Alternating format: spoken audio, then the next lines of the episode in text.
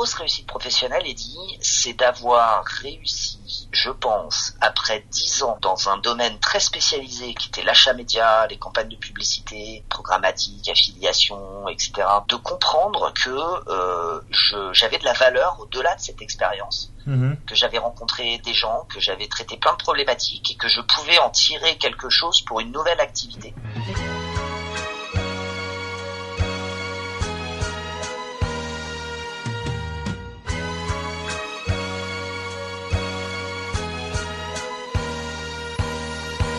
Bonjour à toutes et à tous, je suis Eddy et vous écoutez un nouvel épisode du Brand Podcast. Très heureux comme d'habitude pour euh, ce nouvel épisode. On se retrouve très tardivement, même si vous, vous ne le voyez pas puisque vous écoutez euh, le podcast euh, aujourd'hui avec un, invité qui va se présenter d'ici quelques minutes. pour toutes les personnes qui découvriraient le Brand Podcast suite à cet épisode, ce podcast a pour but de vous aider à créer des marques fortes et adaptées aux défis du digital à travers les histoires des meilleurs artisans du marketing de demain. Voilà, je le répète toujours, c'est un peu la tagline du podcast qui va peut-être évoluer d'ailleurs pour la saison 4, mais on en reparlera euh, probablement très bientôt avant qu'on débute. Petit euh, claim pour euh, le Instagram du podcast BRVND Podcast. Il y a toujours plein d'exclusivités dessus. Donc voilà. Sans plus tarder, Mathieu, est-ce que tu peux te présenter? Bah, Déjà, bonjour Eddy et, ravi de participer à, ce, cette, belle émission. Je crois que c'est sa saison 3, donc je suis encore plus honoré de clôturer cette, cette saison.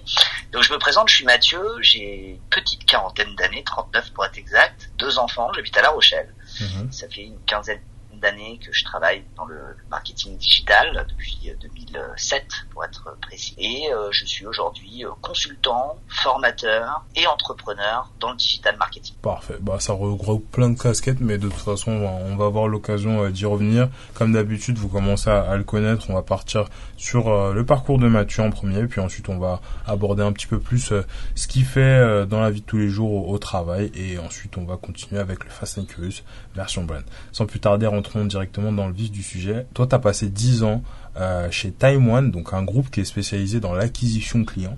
Quand tu es arrivé chez eux, vous étiez 7 et au moment de ton départ, vous étiez plus de 150, ce qui implique que tu t'es trouvé à un moment dans une posture de manager à devoir encadrer énormément de personnes, si j'en crois ton LinkedIn une soixantaine. Et dans l'épisode que j'ai fait avec avec Benoît d'ailleurs qu'on embrasse euh, qui est head of marketing chez Alma, euh, on parlait beaucoup de comment tirer le meilleur de ces équipes mais euh, une question se pose avant cela et on n'a pas eu l'occasion euh, d'aborder cette question dans l'épisode, d'ailleurs que je vous recommande au passage.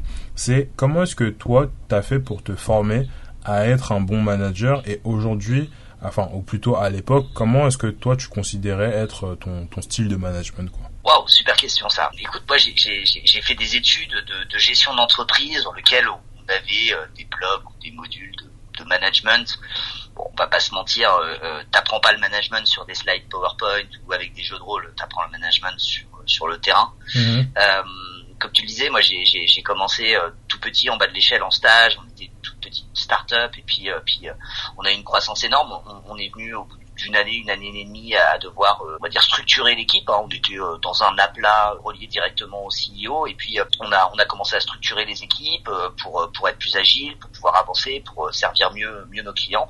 Et puis c'est à partir de ce moment-là que j'ai pris bah, très rapidement finalement des fonctions managériales. Au départ petite équipe. Mhm. Et et ta question étant comment j'ai fait pour monter en compétence sur le management, bah je pense qu'en fait pendant dix ans j'ai fait toutes les erreurs possibles et inimaginables de management. C'est-à-dire que souvent je me dis bah, si je revenais en arrière, si on avait le pouvoir, euh, tu vois, la partie McFly, de revenir en arrière et, et, et de pas de pas faire ces erreurs là, ce serait ce serait énorme quoi. Mhm. Euh, je pense que j'ai fait tout ce qu'il fallait pas faire. Euh, voilà, donc euh, j'ai vraiment appris sur le terrain. Je pense qu'il n'y a pas la pas de meilleure école que que, que d'être confronté à la gestion la gestion des hommes en fait, enfin des hommes au sens H majuscule. Je sais pas si ça se fait encore de, de dire ça, mais des hommes et des femmes qui composent les équipes, mhm. c'est très compliqué. c'est plus simple de gérer des clients que de gérer ses propres équipes. À mon sens, parce qu'on est, on est plus expert de son métier à la base. c'est vrai que c'est, une grande tendance aussi, euh, en tout cas que moi j'ai vécu, euh, peut-être différente aujourd'hui, mais j'ai moins de visibilité, euh, dans les entreprises, de promouvoir des bons experts à des postes managériaux. Il y a une loi d'ailleurs qui dit que, à force d'être promu à un poste supérieur, t'atteins, à un moment à ton plus haut niveau d'incompétence, et moi je l'ai atteint à ce C'est-à-dire que pour être très franc, j'ai si dans tes auditeurs il y a, y, a, y a, des personnes qui sont qui sont de mes anciennes équipes, elles vont bien rigoler, mais, mais c'est effectivement et, et, mon style de management était était pas pas des plus souples, pas des plus flexibles. Mhm. Comme beaucoup, je pense, d'experts métiers, on est très exigeant avec ces, ces équipes parce que on est un expert du métier, parce que tu as toujours ces phrases de oui, mais moi j'ai déjà fait leur boulot, je sais comment on fait. Donc tu as, cette tendance à, enfin en tout cas moi c'était mon cas, à, à, être un peu directif dans, mes, mhm. dans le mode de management, puisqu'il y avait euh, certains euh, bénéfices, euh, la clarté, et puis au moins ils comprenaient là où je souhaitais qu'ils aillent.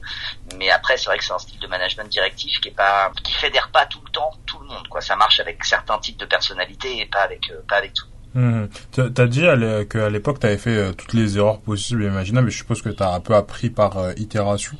Est-ce que tu auras des exemples d'erreurs euh, que, que toi t'as fait et comment tu t'as fait pour euh, corriger tout ça? Une erreur très, je pense très classique là-dedans, c'est de ne de, de pas s'adapter, de pas adapter son comportement et son mode de communication à, à la personnalité qu'on a en face. Euh, et j'ai eu la chance, euh, et je remercie encore mon, mon CEO Sylvain, merci Sylvain, de m'avoir offert ce coaching avec une, une personne brillante qui s'appelait Sylvaine, en l'occurrence, que je mhm. remercie également et qui, qui m'a coaché pendant plusieurs mois. C'était une, personne de grande qualité, qui, qui était très senior, qui avait une soixantaine d'années, qui coachait des, des gens du 440, etc. Et, et, et, elle m'a appris justement euh, sur un coaching qui a duré entre 3 et 6 mois, je crois. Mhm. On se voyait toutes les semaines et elle m'a appris à comprendre que les personnes en face de moi, elles fonctionnent matrice euh, qui s'appelle MBTI, tu sais les, les, cerveaux gauches, les cerveaux, les pardon, les cerveaux rouges, euh, bleus, verts et jaunes. Mhm. Et elle m'a appris euh, à détecter et à comprendre la personnalité que j'avais en face de moi et adapter ma communication et mon style de management à la personne qui était en face de moi. Et ça, ça m'a énormément aidé. Euh, donc voilà, la, la, plus grosse erreur que je faisais, c'était euh, c'était pas m'adapter aux personnes qui étaient en face de moi et je me disais voilà, moi je suis entier, je parle comme je parle, j'ai ma manière de faire et, et je m'adapte pas. ça c'était c'était une des plus grosses erreurs que j'ai mm, fait. Ok, ça marche. Et, et est-ce que tu considères que la, la non adaptabilité c'était ton plus gros challenge à l'époque de manager dans une équipe qui scale ou euh, il y en avait un qui était vraiment ta, ta priorité euh, jour et nuit quoi? Non, c'était clairement ça. C'était mhm. c'était ma priorité. C'était euh, c'était de m'adapter en termes de communication et d'échange avec mes équipes. Et puis le deuxième, c'était de lutter contre mon côté un peu directif. par rapport aux consignes que je demandais et, et, et à donner plus, on va dire, d'autonomie, à laisser faire, à laisser les gens se planter aussi. Mhm. Euh, à faire des erreurs, etc. Et accepter aussi que bah, je ne pouvais pas être partout, accepter de déléguer, accepter de laisser faire, accepter de se planter, et puis euh, et puis accompagner des personnes quand elles se plantaient, leur expliquer pourquoi, leur expliquer comment se dépêtrer euh, de, la situation qu'elles avaient elles-mêmes créée, et, et de pas de pas être dans la sanction dans le je t'avais dit, t'aurais dû faire comme je t'avais dit de faire, etc. Tu vois, c'était donc je luttais contre moi-même quoi.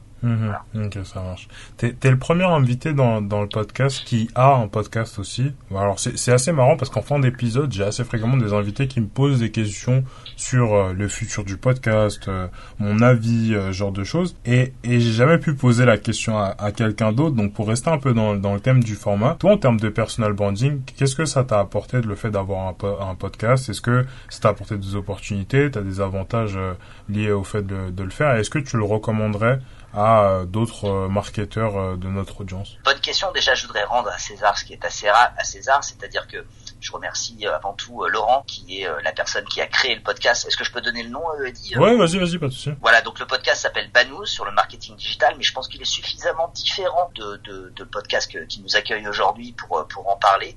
Et ce podcast a été créé par Laurent en side project, qui a des activités professionnelles d'ailleurs assez denses, et qui bah, j'étais le premier invité de ce podcast. Et puis mhm. Laurent est un est un copain, il est même devenu associé sur une autre activité. Et et, et puis puis je lui ai dit bah écoute si tu veux, je peux t'aider à développer le podcast. Et puis j'ai rejoint l'aventure un peu comme ça, comme une pièce rapportée. Euh, je suis beaucoup moins actif sur les derniers, euh, les derniers épisodes. Donc voilà, je voulais surtout replacer le fait que euh, euh Banous est animé, euh, créé et, propulsé par Laurent. Par contre, moi, effectivement, ça m'a, ça m'a apporté bah, déjà des rencontres. Moi, je vais pas faire le laïus de, de, de l'Astérix, mais c'est de, des rencontres. Ça, c'est, c'est chouette de pouvoir avoir une raison de contacter des gens. On n'aurait peut-être mhm. pas contacté si on n'avait pas eu cette, cette opportunité-là et cette proposition de leur donner la parole. Ça, c'est chouette. Des nouveaux skills aussi, parce que, comme tu le sais, dit, il faut préparer les émissions. Après, il faut les monter, il faut les diffuser, euh, faut les propulser par les réseaux sociaux, par le bouche à oreille, par du marketing. Mhm. Donc tout ça, c'est aussi de la pratique qui est euh, extrêmement intéressant. Puis le dernier point, c'est que pour être très franc, ça m'a donné une certaine légitimité aussi auprès de, de prospects, de clients potentiels, de clients actuels, Mhm. euh, et une certaine assurance et quelque chose de nouveau à leur euh, raconter, à leur proposer, et puis de la légitimité par rapport aux activités, aux services que je leur propose aujourd'hui. Donc toi, tu recommanderais la chose euh, à, à des gérants de notre audience qui, qui sont des marketeurs, des spécialistes de leur métier, mais qui qui se tentent un peu, qui se tâtent un peu à, à démarrer un podcast. c'est là où je suis mitigé. Je, Mhm. je, je, je sais pas si aujourd'hui la meilleure moyen, enfin le meilleur moyen de se faire entendre, de créer du contenu, c'est est-ce que c'est le podcast? J'ai la sensation que ça commence à être un petit peu bouché. Mhm. Pour être audible, sans jeu de mots, euh, faut quand même être euh, sur des contenus, euh, on va dire très spécifiques. Euh, ça prend du temps. Mhm. Euh, Il y a plein d'autres moyens aujourd'hui quand tu vois par exemple euh, le stream sur Twitch, euh, même même des gens sur TikTok qui finalement créent des contenus qui sont très chouettes. Alors tu vas me dire ça n'a rien à voir, ouais, mais finalement à la base ils ont envie de parler de quelque chose, ils ont envie de Mhm. partager une expérience, de créer. Et, aujourd'hui tu as tellement de supports qui te permettent de créer, euh, sur lesquels il y a peut-être moins de c'est moins bouché, on va dire. Mhm. Euh, je, je, je, je, je pense qu'il faut pas se jeter tête baissée dans se dire ok le podcast c'est le format qu'il faut faire tu vois on va pas on va pas reparler d'effet clubhouse mais tu vois des, des espèces de hype qui a tombé euh, direct Mhm. Euh, mais euh, mais il y a faut, faut se poser la question du, du, du média du support qui est le plus adapté par rapport à ce que tu veux faire créer etc on en reparlera je pense un petit peu après mais je suis à fond sur euh, créer des side projects lancez-vous de toute façon c'est le meilleur moyen d'apprendre de pratiquer de s'upskiller maintenant réfléchissez aux différentes plateformes qui vous permettent de faire ça centrez pas forcément sur le podcast quoi voilà Ok, ça marche. Si je- si j'en crois ta description LinkedIn, toi t'es quelqu'un du coup de curieux, euh, touche à tout, autonome. Donc ce qui se confirme par le fait que t'aies énormément d'activités, hein, donc la formation, le conseil ou encore le podcast. Aujourd'hui, toi, ça serait quoi le, le conseil que tu donnerais à notre audience sur arriver à bien gérer son temps pour pas se disperser? Est-ce que tu utilises, je sais pas, des outils particuliers, euh, ce genre de choses? Alors, c'est une bonne question. Je vais, je vais paraître euh, sûrement peut-être un peu archaïque ou euh, préhistorique euh, auprès de tes auditeurs, mais moi, l'outil que j'utilise le plus, c'est mon agenda. Mhm. C'est, alors, j'utilise ponctuellement sur des projets, des Trello, j'utilise Slack, etc. Mais c'est pas, c'est pas là où j'organise ma vie Mhm. professionnelle, même même personnelle. C'est, Google Agenda. Quoi. Tu, tu verrais mon agenda et dis, c'est, juste euh, une monstruosité de blocs. Je pense qu'il y a que moi qui peut comprendre mon agenda, mais je mets tout dedans. C'est-à-dire euh, soit des choses très basiques comme les rendez-vous, les meetings, les choses, euh, voilà. Mais aussi, c'est ma to-do list. Voilà. Je passe une grosse partie de ma journée, hein, c'est pas une grosse partie de ma journée, mais je passe quand même pas mal de temps à réorganiser mes blocs. C'est là où je gère mon temps, mon temps sur les projets, mon temps perso. C'est là où je vais euh, où je vais insérer, euh, aller chercher mon fils au rugby et juste derrière aller bosser sur euh, un client pendant une heure sur telle tâche, et détailler Mhm. la tâche dans le, dans le dans Google Agenda. Donc c'est vraiment euh, le cœur du moteur, c'est c'est c'est l'agenda pour moi. Ok, ça marche. Est-ce que toi, t'aurais un exemple d'erreur à éviter quand on veut être multitâche un peu et avoir plein de side projects? De mal estimer son temps. Mhm. Et c'est et, et à 40 piges, je, je- j'ai encore beaucoup de mal à estimer le temps à passer sur euh, pas mal de tâches. Je pense que c'est un truc que tu faut, faut vraiment vachement d'années avant de comprendre. Moi, ça fait 4 ans que je suis indépendant et ça fait euh, 15 ans que j'utilise mon, mon calendrier et des outils d'organisation. Mais euh, estimer le temps que tu vas mettre à produire un livrable, à faire une tâche, etc. C'est quand même, je pense, un des challenges les plus importants et il faut vraiment pas sous-estimer le temps que prennent les choses. Ouais, je, te, je te rejoins assez parce que c'est vrai que très vite euh, tu dis un petit truc et ça peut être rapide euh, et ça prend euh, toute la journée. Moi je sais qu'un un des, bons conseils euh, que j'ai je crois lu ou vu je sais plus trop où d'ailleurs c'était de se limiter à trois tâches importantes par jour. Et, je sais que ça, fait une grosse différence parce qu'au moins tu te dis j'ai qu'un seul truc à faire, deux trucs à faire dans la journée, tu sais que t'en as pas 15 000 et tout. Et si ça prend un peu plus de temps bon tu t'étais pas dit que t'allais faire 6-7 trucs donc euh, voilà, si, si jamais je, je conseille aussi euh, à, à, à Ouais, je vais, je vais rajouter une petite maxime que j'ai appris euh, pendant euh, les travaux de rénovation de ma maison avec mes artisans qui me disaient à longueur de journée, Mathieu, rien n'est long, mais tout prend du temps.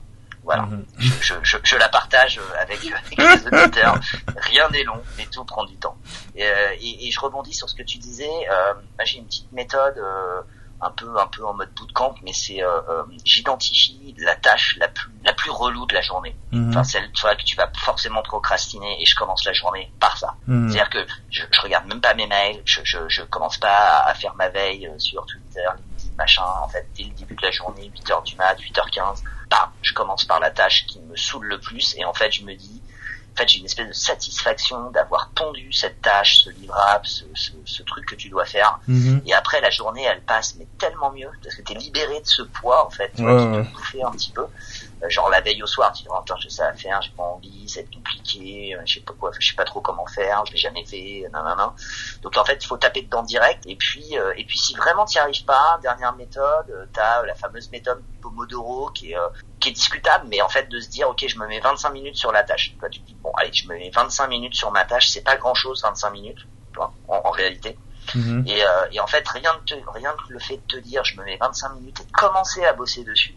En fait, ça, ça te donne un élan. Et puis en fait, si tu t'y mets vraiment 25 minutes, euh, je pense que tu vas taper l'heure facile de travail sur le sur le truc. Quoi. Parce Mhm. que t'es, parce que t'as as déjà investi 25 minutes, t'es pas à 25 minutes près et tu vas finir ton heure. Donc c'est à peu près ça. Donc ça c'est une bonne technique. Donc par ce qui est plus dur, plus chiant dès le début de la journée, Ouais. si vous avez la possibilité. Je te rejoins assez et je rajouterais pour euh, clôturer sur cette parenthèse euh, la, la, la, la, la musique. Moi je sais que sans musique euh, j'arrive pas à travailler. Donc euh, voilà, si vous avez euh, du classique euh, ou même euh, des musiques qui vous intéressent mais qui vous aident à vous concentrer, euh, j'ajouterai ça dans, dans l'équation. Euh, voilà pour... Je euh, ne peux que plus soyer ce que tu dis. Ouais. Yes. Pour reprendre avec mes questions, donc du coup, euh, si je reprends ton LinkedIn, je vois du PPA, je vois du Omnes euh, Éducation, je vois du UPEC, etc. Donc ça, c'est quelques exemples d'écoles dans lesquelles en fait toi t'interviens pour dispenser des cours de marketing digital notamment. Alors dans l'épisode avec Alain Thériault, que j'invite les auditeurs à aller écouter aussi, on abordait le sujet, mais pour le système plus canadien, mais on n'a pas encore abordé la chose pour le système français. Donc du coup, moi j'aimerais savoir, pour être intervenant, pour moi en tout cas, il y a une grosse part de réseau, mais euh, quand on est CMO, VP marketing et qu'on veut dispenser un cours, euh, par où on, on commence, euh, où on trouve les bons interlocuteurs, euh, est-ce que tu auras des, des, des éléments de réponse? C'est assez simple d'identifier sur LinkedIn des personnes qui interviennent dans des établissements. Mhm. Donc moi, le premier conseil que je donnerais, c'est que si vous avez envie de partager votre connaissance, votre quotidien, vos outils, etc., et, et finalement vous enrichir, parce que souvent c'est ça à la base, c'est qu'on a envie de transmettre, on a envie de s'enrichir. Être Mhm. en contact aussi des jeunes, hein, c'est tout bête, mais moi je vais avoir 40 ans et, et quand tu côtoies en fait des personnes qui ont euh, 23, 24 ans, qui raisonnent pas du tout la même chose, qui n'ont pas le même usage du digital que toi, Mhm. ça te fait revoir aussi tes pratiques, et puis ça, ça, ça t'upskill aussi en réalité. Mhm. Donc je pense que la- le premier conseil, c'est bah, identifier des intervenants comme moi, et il y en a, il y en a des centaines, qui interviennent déjà dans ces écoles. Prenez contact avec eux, euh, discutez avec eux, tout simplement, en leur posant des questions. Tiens, comment, que, qu'est-ce que tu fais là-bas euh, Qu'est-ce que t'en retires, etc. Et puis ils vous, ils vous donneront les contacts en fait assez naturellement. C'est un, je pense que c'est un, il y a beaucoup de réseaux dans ce sujet-là. Mhm. Euh, et après, vous pouvez aussi identifier les, les responsables pédagogiques des différents établissements et prendre contact directement avec eux. Y a, il y a une très forte demande euh, d'intervenants dans, dans les business schools, mais également de plus en plus aussi euh, dans des, euh, tu sais, des, des, des boîtes qui, euh, qui proposent des formations en e-learning comme Open Classroom, comme Study, etc., qui ont, qui ont des vrais besoins en fait de, d'experts qualifiés sur des sujets, alors dans le digital, mais même dans l'expertise comptable, dans le design, enfin dans, dans, dans- tous les sujets en fait, parce qu'il y a Mhm. une grosse demande, il y a beaucoup d'apprenants qui, qui vont dans ces dans ces business schools et qui utilisent ces outils euh, online pour euh, pour se former, et donc il y a, un vrai besoin d'experts pour pour accompagner ces apprenants là. Donc euh, en fait, avec un peu de recherche, tu trouves assez facilement les, les, bons contacts. Ok, ça marche. Bah, c'est tombé parce que la suite de ma question rejoint un peu le truc. Et une fois qu'on les a trouvés, toi, en termes de personal branding, pour toi, c'est quoi les éléments les plus importants à mettre en avant pour être euh, le mec qui finit dans la salle de classe et qui fait le cours Parce que je peux imaginer que euh, bah on n'est pas les seuls, par exemple, sur un compte marketing digital à vouloir euh, faire le cours. Donc, tu as 3-4 VP qui vont se présenter à la porte. euh, lequel on choisit Pourquoi Qu'est-ce qu'il faut qu'ils mettent en avant plus que l'autre Je vais plutôt prendre le, le, le sujet à l'envers, si tu me permets, Eddie. C'est Mhm. plutôt de se dire, euh, je vais pas intervenir auprès d'apprenants. Je dis d'apprenants au sens large, ça peut être des étudiants, mais ça peut être des, des personnes actives, j'allais dire des adultes, mais c'est pas le bon terme, euh, désolé. Tu es un adulte, et tu es pourtant un étudiant. Mais, mais des, des personnes actives, ça peut être des personnes qui sont en reconversion, qui ont 40, 50 ans, même 60 ans. Des fois, moi, je suis intervenu avec des personnes qui avaient 60 ans et qui étaient dans des formations digital marketing. Et, et Il faut pas arriver en se disant je vais vendre ma boîte. Ça c'est une des premières erreurs que j'ai quand même pas mal constatées de mon côté. C'est bah, des personnes qui se disent bah, la formation c'est un relais business. potentiellement en face de moi les futurs clients qui vont utiliser mon SaaS, mon SaaS qui fait je sais pas quoi dans le digital. Et, et finalement, bah, je vais, je vais un peu être en, en mode présentation commerciale versus apprenant. Donc euh, ça, faut faire attention à ça. Il faut vraiment rassurer euh, ton interlocuteur en face, qui est responsable pédagogique ou qui est le responsable de filière, sur le fait que, ok, tu as une expertise, mais tu as aussi la capacité à transmettre ton savoir aux personnes qui sont en face de toi. Mm-hmm. Et, et je dis aux personnes en face de toi parce que transmettre quelque chose à des étudiants de master, transmettre quelque chose à des personnes qui sont en activité, qui ont fait de la com pendant 20 ans et qui, connaissent pas le digital, bah, c'est pas les mêmes techniques à utiliser. Mm-hmm. Donc il faut vraiment, euh, déjà, faut, faut, faut déjà que la personne se pose la question de se dire est-ce que je suis capable, est-ce que j'ai une méthodologie? Faut pas que je rentre trop dans mon expertise, faut que je simplifie les choses. Et, c'est ça qui est complexe, c'est de simplifier ton expertise euh, et d'avoir cette capacité à créer pédagogiquement un parcours qui va créer de l'empowerment, qui va susciter l'attention euh, et l'intention de faire quelque chose auprès de l'apprenant. Donc c'est, c'est, je pense, faut vraiment rassurer l'établissement sur cette double casquette. Je connais mon métier et je sais aussi le transmettre.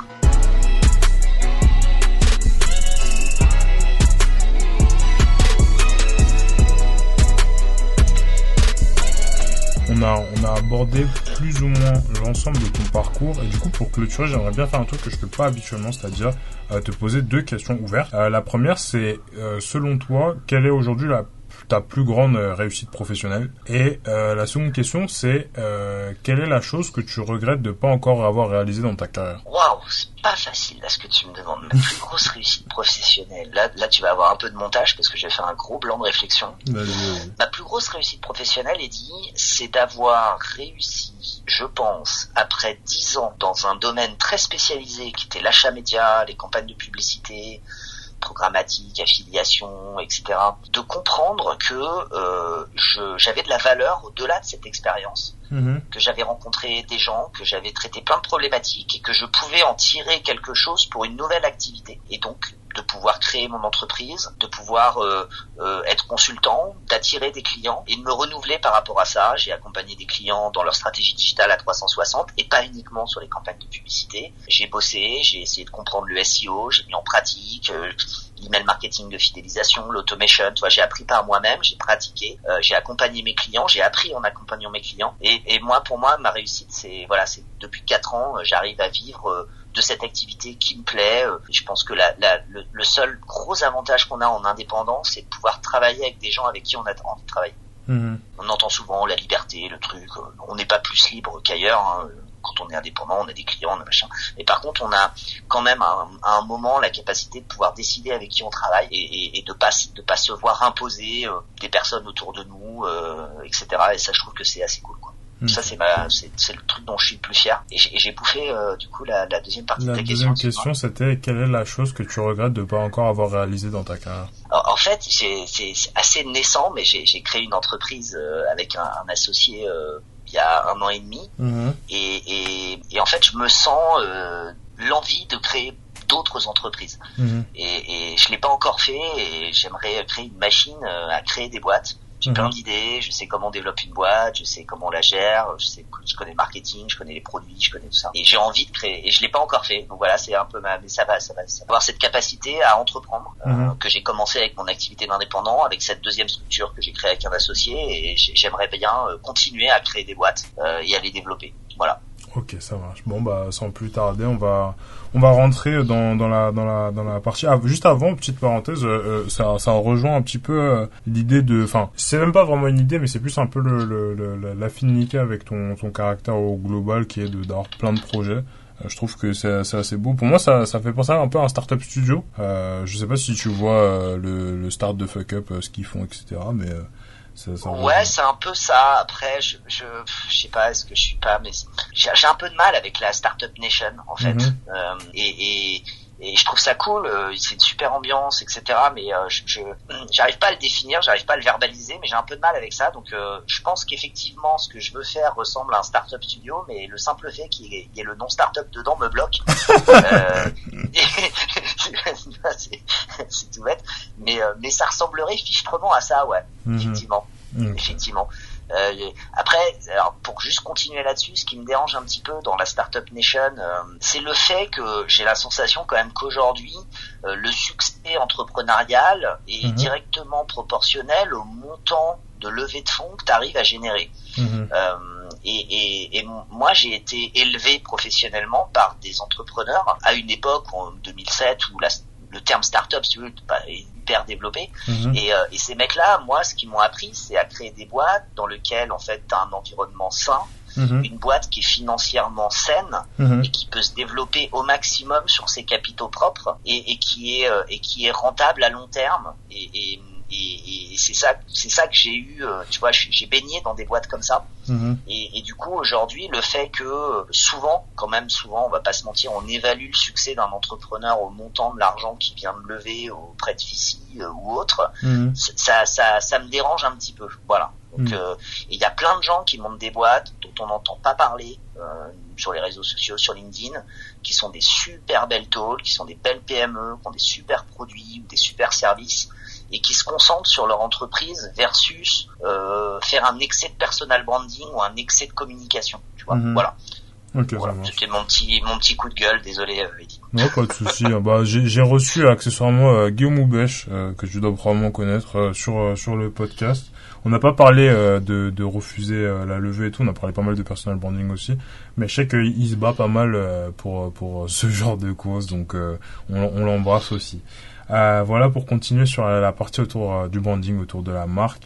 On va parler un peu euh, d'autres choses. Donc valoriser ses compétences. Pour, on en a parlé en précole, hein, c'est tout l'enjeu et de ce podcast et aussi d'un peu de ce que tu fais. Puisqu'en ta qualité de, formateur, de consultant, tu participes chaque jour un peu plus à cette mouvance chez les talents, donc ce qui amène un peu mes questions.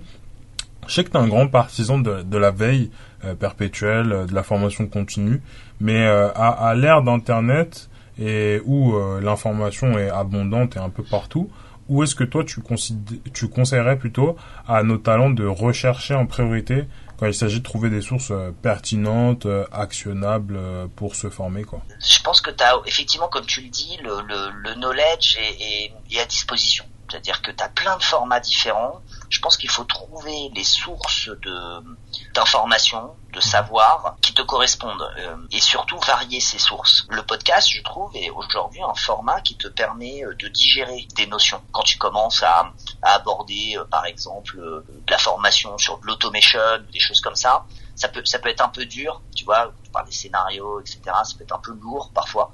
Et, mhm. et, et, et, compléter euh, ton module ou ton cours que tu as eu euh, pendant une demi-journée ou pendant une journée, un épisode de podcast euh, d'un invité bah, comme Guillaume Houbèche, tu vois, qui va parler de l'Enlist et qui va t'expliquer des scénarios d'automation, ce que les clients en tirent, etc. Je trouve que ça permet de digérer. Donc le, le multiformat, je trouve, est, est ce qu'il y a de plus idéal pour te forger ta propre opinion et, et, que ton cerveau y percute et qui te contextualise aussi ce que tu viens d'apprendre euh, dans quelque chose d'opérationnel. Et c'est le dernier point, c'est-à-dire que si tu n'es pas en train de rechercher de l'information à appliquer directement dans ton projet que tu es en train de monter, emmagasiner du knowledge pour l'emmagasiner, ça n'a aucun intérêt si tu ne mets pas en pratique. C'est pour ça que je suis très partisan des, euh, des side projects, ou comme je te disais tout à l'heure avec ta question, c'est euh, est-ce qu'on monte un podcast, etc. Ben, je, peu importe, mais aller chercher de l'information pour, euh, pour, pour faire pour faire de ton projet un succès quoi. Mhm. Et, donc cette information, tu vas la, tu vas la, tu vas la, gober, tu vas, euh, pardon, tu vas la comprendre euh, et, et, tu vas essayer de la mettre en application tout de suite sur ton projet. Et c'est ça qui va, qui va faire que ça fonctionne, qui va faire que tu vas t'améliorer. Si, si juste tu prends de la source d'infos et puis bah tu vas te coucher après, ça, ça marche pas. Tu pratiques tout de suite. Mhm. Et si tu es dans cette démarche-là, les sources, tu vas les trouver très facilement et très rapidement. Tu as de la vidéo. Aujourd'hui, TikTok, regarde, des, des, des trucs, euh, tu as, des chaînes sur TikTok, là, euh, où les gars, ils te font des tutos euh, Excel ou G-Sheet, enfin, avec des formules de fou, ils t'apprennent à faire de la data vise, enfin, t'as des trucs qui sont complètement fous sur TikTok. Moi, j'adore TikTok, mais pour ce sujet-là, en fait, pas pour les influenceurs, etc. Pour le, côté knowledge, je trouve ça hyper intéressant mhm. de voir en fait à quel point c'est dynamique dans ce qu'on peut assimiler à de la formation. En tout cas, sur des thématiques extrêmement précises. Je trouve que c'est très très utile, tu vois. Ok, ça marche. À, à, mis à part euh, TikTok, toi, où est-ce que tu vas quand tu quand tu fais ta veille euh, C'est quoi ce que tu regardes en premier? Bon, moi j'ai LinkedIn, c'est un peu le point central. Twitter, moi j'organise ma veille pure et dure, ma veille quotidienne sur ces deux réseaux-là, qui sont euh, finalement structurés euh, par rapport en fait au compte que je suis ou personne que je suis dans le marketing digital au sens très très large, mhm. euh, qui me permet d'avoir les dernières infos, euh, de pas louper de quelque chose d'important, etc. Euh, donc ça c'est le premier point. Euh, deuxième point, je consomme pas mal de vidéos, de podcasts aussi. Et puis, euh, bah, je fais comme beaucoup de gens en fait. Hein, je vais sur des plateformes de formation, des open classrooms, euh, pour mieux comprendre certains sujets et, et voilà, tout simplement. Ok, ça marche. Tu auras des, des, des, des, comptes à nous, à nous citer, peut-être sur Twitter, euh, sur LinkedIn euh, Là, comme ça, pour être franc, non, j'ai pas de trucs qui me viennent à l'esprit. Ok, ok, ça marche. Bon, bah, c'est pas grave. Euh, globalement, vous avez les, les, les, trois sources. J'essaye de creuser aussi parce que c'est vrai que je me dis que moi, personnellement, je sais que j'ai lu beaucoup de bouquins. Euh, après les avoir écoutés euh, sur des podcasts suite à une recommandation d'invité. Donc euh, j'essaie de tirer le maximum des pépites pour que s'il y a une personne ouais, alors des bouquins j'en ai plein. Alors attends, j'en ai plein, mais le problème c'est que comme je suis pas dans mon bureau, je les ai pas sous les yeux. Bah c'est pas c'est pas c'est pas très important. Du coup on va, on va enchaîner avec avec les questions parce qu'on parlait aussi en précole du, du terme growth hacker euh, à l'ère de ce de ce genre de titres qui viennent un peu rafraîchir euh, les postes du marketing digital, donc dans tout ce qui est fiches de poste, etc. Euh, moi, j'aimerais bien savoir qu'est-ce qui, selon toi, euh, change par rapport à il y a 5 ans sur la manière dont les talents ils doivent se positionner pour obtenir les meilleures opportunités sur le marché de l'emploi. Est-ce que c'est des soft skills? Est-ce que c'est des hard skills? Est-ce que c'est un mindset? Qu'est-ce qui a changé? Tout ça va compter déjà mhm. dans les trois éléments que tu as donnés, les soft skills, les mindset et les hard skills. Tu sais, alors j'invite les éditeurs à, regarder un petit peu sur sur Google quand on parle de T-shape, M-shape, profile, etc. Je trouve que là, alors là on est sur le podcast, on peut pas montrer le, le, le visuel, mais si vous regardez un petit peu T-shape, M-shape sur sur Google, vous allez voir en fait finalement c'est ces représentations euh, des différents euh, compétences que vous pouvez avoir ou pas avoir. Et je trouve ça assez, intéressant. Le, le E-shape, par exemple, donc c'est un trait euh, vertical. Le E-shape profile, c'est quelqu'un qui est un expert absolu sur un sujet. Il n'a qu'une expertise. Aujourd'hui, c'est pas forcément le type de profil qui systématiquement va plaire à un recruteur. Mhm. le recruteur, il va plutôt chercher, par exemple, des profils qu'on appelle T-shape, donc qui sont représentés par un T. Donc il y a toujours cette barre d'expertise très marquée, par exemple sur euh, le gros hacking, par exemple sur euh, l'UX, par exemple sur euh, le CRM, l'email, sur l'analytics ou autre, ou la data lead. Mais la barre horizontale matérialise le fait que ce profil est quand même alerte et quand même assez éveillé aux autres compétences qui vont graviter autour d'eux. Et ça, c'est ce qui va intéresser, je pense, le plus une entreprise aujourd'hui, pour en discuter beaucoup avec ces boîtes-là. Elles ont besoin de faire fonctionner les équipes entre elles. Et si, par exemple, un, SEO parle euh, avec un gars euh, qui fait de l'UX, euh, ils n'ont pas le même vocabulaire, ils mhm. viennent pas du même milieu, et, et, et, et il faut qu'ils se comprennent ces gars, parce qu'il faut qu'ils bossent ensemble. Donc s'ils n'ont pas un tout petit peu de connaissance du métier de, de, du, du, du, collègue qui est en face de lui, mhm. ils vont pas fonctionner comme il faut. Et puis ils vont rester ancrés et, et euh, engoncés dans leur expertise. Et ça va pas euh, donner des, des bons résultats finalement dans les projets et pour l'entreprise. Donc euh, euh, vraiment, je pense qu'il faut cultiver une expertise qui est un peu ton, ton ta force historique si tu veux mhm. et puis et puis montrer aussi à ton recruteur à ton interlocuteur à ton client que tu que tu sais très bien travailler avec un développeur, tu sais ce que c'est que la méthode agile, tu sais que c'est qu'un sprint, etc.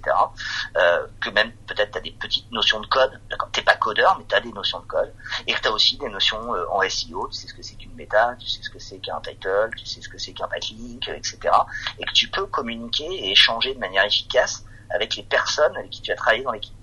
Je pense que ça c'est hyper important. Donc ça, ça touche vraiment la, la partie euh, hard skills. Mm-hmm.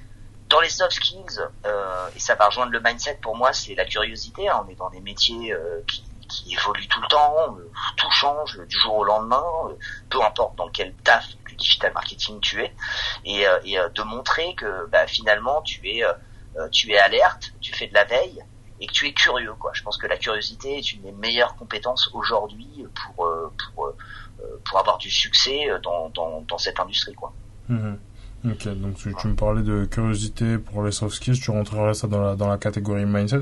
Moi, moi, je te parle beaucoup de, de positionnement parce que j'ai la sensation que avec euh, des, métiers comme growth hacker qui sont un peu des, nouveaux métiers, il y a un peu ce truc où tu sais le, recruteur en, fait il, il connaît rien concrètement et euh, donc du coup est-ce que il y a peut-être des points sur lesquels il faut plus appuyer niveau expertise?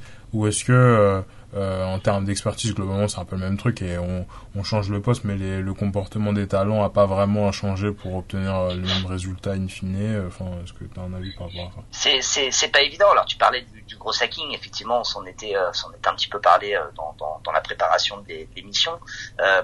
J'adore les gros hackers et j'ai des copains qui sont gros hackers. Béli qui nous écoutera sûrement.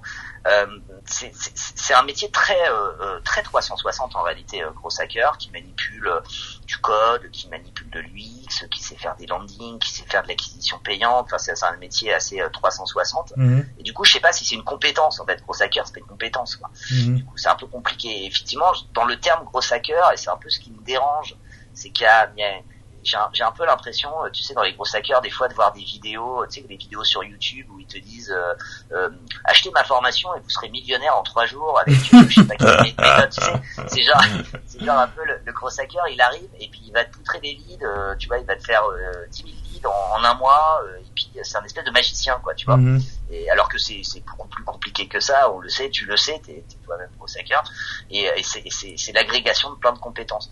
Donc faut pas trop jouer sur la crédulité, crédulité pardon, du, recruteur qui lui parfois ne connaît pas les métiers et ne sait même pas vraiment ce dont il a besoin comme profil. Mhm. Euh, il faut dire voilà, moi, voilà ce que je sais faire et voilà ce que je peux produire pour ton entreprise, mhm. tout simplement. Donc montrer des faits, montrer des chiffres, montrer tes, tes achievements, euh, qu'est-ce que tu as fait précédemment, euh, j'ai augmenté le chiffre d'affaires de 30% euh, grâce à une campagne de communication de tel type ou de tel type, euh, j'ai multiplié par trois les leads parce que j'ai refait toutes les landing pages. Tu faut être hyper factuel quoi, pour être sûr que finalement ta compétence elle correspond aux besoins du recruteur en face de toi qui lui des fois a du mal à comprendre ce dont il a lui-même besoin. Donc il faut être hyper clair en fait là-dessus tout en laissant, comme je te disais précédemment, le champ ouvert sur euh, et je sais aussi, euh, euh, bah tiens, monter un podcast. Je sais aussi interviewer des gens. Je peux travailler sur la partie communication en plus de la partie SEO. En tout cas, je peux impulser quelque chose là-dessus, ou je peux être en support d'une équipe qui est déjà existante, etc. Ok, ok, que ça marche. Je te rejoins assez parce que c'est vrai que le, le, côté factuel, ça aide à mieux gérer euh, ces entretiens, en tout cas de, de ce que moi j'ai pu voir. Sans plus tarder, on va rentrer dans la partie euh, Fast and Curious version brand. Donc Fast and Curious, le concept de Combini version brand, le concept du brand podcast. Euh, tu vas avoir trois propositions. Tu choisis entre l'une et l'autre le plus rapidement possible. Mathieu, est-ce que tu es prêt? Je suis prêt, mais c'est un gros challenge de répondre de manière courte pour moi. Donc, mais, mais vas-y, je vais remplir le challenge. je le promets. Tu préfères donner cours dans des business schools traditionnels type HEC ou dans des écoles spécialisées dans le digital Écoles spécialisées. Euh, le skills avec le meilleur ROI en, 2010, en 2021 plutôt, c'est le SEO ou le SEA euh, Le SEA. euh, quand est-ce que tu apprends le plus pendant tes podcasts ou en formation d'entreprise en formation d'entreprise. Pour finir, c'est à toi Mathieu. Quelle est ta question pour moi? Ah oui, la question pour toi. Euh, et dit déjà, je, je, je, voudrais te remercier de ton invitation, etc. Et je voudrais te remercier aussi parce que euh, je trouve ça chouette d'avoir des personnes comme toi qui ont des énormes journées. Mhm. Voilà, et qui en plus ont décidé de faire un side project, de monter un podcast. On arrive à la fin de la saison 3 si je ne m'abuse. Yes. Et ma question c'est qu'est-ce que tu as appris ou qu'est-ce que tu as apporté ces trois saisons de podcast à interviewer, à décortiquer tes invités? Toi, qu'est-ce que ça t'a euh, apporté? Si tu devais retenir euh, qu'une chose ah bah ça va être dur de, de retenir qu'une chose parce que c'est c'est c'est toute une aventure hein, mine de rien tu tu l'as bien dit ça fait ça va faire 15 heures de contenu là euh, avec euh, avec ton épisode. Donc ça fait beaucoup de conversations énormément de de, de conseils etc et si je, je, devais retenir une seule chose ce serait un peu les leçons.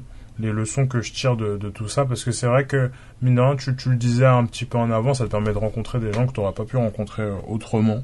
Et plus que le rencontre, parce que c'est vrai que tu, peux envoyer un message à un, directeur marketing sur LinkedIn et il te répondra probablement une question très précise. Mais tu peux pas lui parler pendant 40 minutes euh, d'un sujet très précis que qu'il ne connaît pas à l'avance. Parce qu'il faut savoir que pendant plus de deux saisons, et d'ailleurs c'est quasiment le cas encore aujourd'hui, euh, les invités ne connaissent pas à l'avance les questions que je vais leur poser. Et, et je les remercie tous, hein, notamment toi, parce que vous avez toujours joué le jeu par rapport à ça. Mais c'est quand même un, exercice un peu un peu difficile. Et, euh, moi, j'en retiens beaucoup de leçons parce que euh, finalement, le, le, podcast, avant, avant de l'avoir créé pour l'audience, je l'ai aussi créé pour moi. Ça me permet de, de répondre à plein de questions que moi-même je me posais. Et c'est aussi pour ça que je pense que ça, ça, ça plaît dans un sens à, aux gens qui l'écoutent parce que je, je, je vais pas euh, nécessairement être en superficie, je vais poser des vraies questions. Hein. On a parlé euh, depuis le début de progression dans la carrière, on a parlé de salaire, de marque personnelle, de plein de trucs qui sont finalement un peu touchy, mais mais qui sont quand même importants parce que si les gens ne le savent pas, ils, arrivent à moins bien naviguer dans, dans l'univers qui est euh, l'entreprise. Donc euh, moi, aujourd'hui, ouais, je, dirais que déjà un, j'ai progressé avec euh, avec tout ça à force d'entendre des parcours, etc. Puis moi, je trouve que ça m'a donné pas mal d'idées sur la manière dont, dont j'approchais des secteurs, par exemple, je sais que, par exemple, moi, je, je, connais assez mal, je sais pas, le secteur de la santé, mais quand tu fais un épisode avec euh, Anne-Cécile Gallois euh, qui bosse chez Care, en fait, ça donne euh, carrément une meilleure idée de, en fait, ça veut dire quoi aujourd'hui être un acteur de la santé, de plein de choses comme ça. Et, euh, et euh, ouais, je dirais c'est ça, c'est vraiment les leçons au sens de la progression personnelle, de l'ouverture d'esprit et puis des rencontres parce que ça permet de, bah, de, de lier. Je, je vais pas jusqu'à dire des amitiés parce qu'aujourd'hui, je considère que je connais encore assez mal tous les invités qui sont qui sont passés dans le podcast, mais mais mais en tout cas, ça ça, ça crée un, un beau moment d'échange qui peut se répéter euh, par la suite. Mais bon, ça c'est un petit teasing pour quelque chose qui arrivera à la fin de la saison 3. Voilà, ça va nous permettre de clôturer euh, sur cet épisode. Euh, merci à toi Mathieu d'avoir participé. Euh, tu seras le dixième. Merci beaucoup Eddie euh, pour l'invitation et gros teasing sur euh, tes dernières paroles. à suivre. Incroyable. Mathieu est déjà dans la dans la dans la confidence donc c'est pour ça qu'il dit ça. Mais mais oui, comment on appelle ça? Tu seras le, le dixième épisode de cette saison 3. On va s'arrêter à 12 hein. La saison 2, on avait fait que 7 parce que c'était en plein milieu de l'été. Mais là, on va s'arrêter à 12. Normalement, la saison 4 reprendra mi-janvier. Je vais faire aussi un, un, petit mois de break d'ici pas très longtemps, mais on a encore deux, deux gros épisodes épisode normalement qui arrive d'ici pas très longtemps. Euh, pour toutes les personnes qui nous écoutent toujours après un peu plus d'une quarantaine de minutes euh, de podcast, n'hésitez pas à, euh, à, le liker. Voilà, sur YouTube, c'est toujours disponible gratuitement. BRVND podcast sur YouTube. tous les épisodes, toutes les saisons, tout est là. Voilà, si vous n'avez pas d'abonnement sur les plateformes de streaming, ça vous permet de, continuer à suivre ça. à nous mettre un petit commentaire, soit sur YouTube, sur Apple Podcast. le podcast est toujours voilà classé depuis la première saison dans la catégorie marketing, affaires, ce genre de choses. Donc euh, mettre un petit commentaire, nous ça nous permet de progresser, d'avancer dans les classements et à suivre les différents réseaux sociaux du podcast. Euh, la page LinkedIn, je sais que je l'alimente aussi, euh, la page Instagram qui est tout fraîche depuis cette saison. sur ces belles paroles, bah, moi je vais vous retrouver lundi prochain, 8h, pour un nouvel épisode. Et nous, on se dit à très bientôt.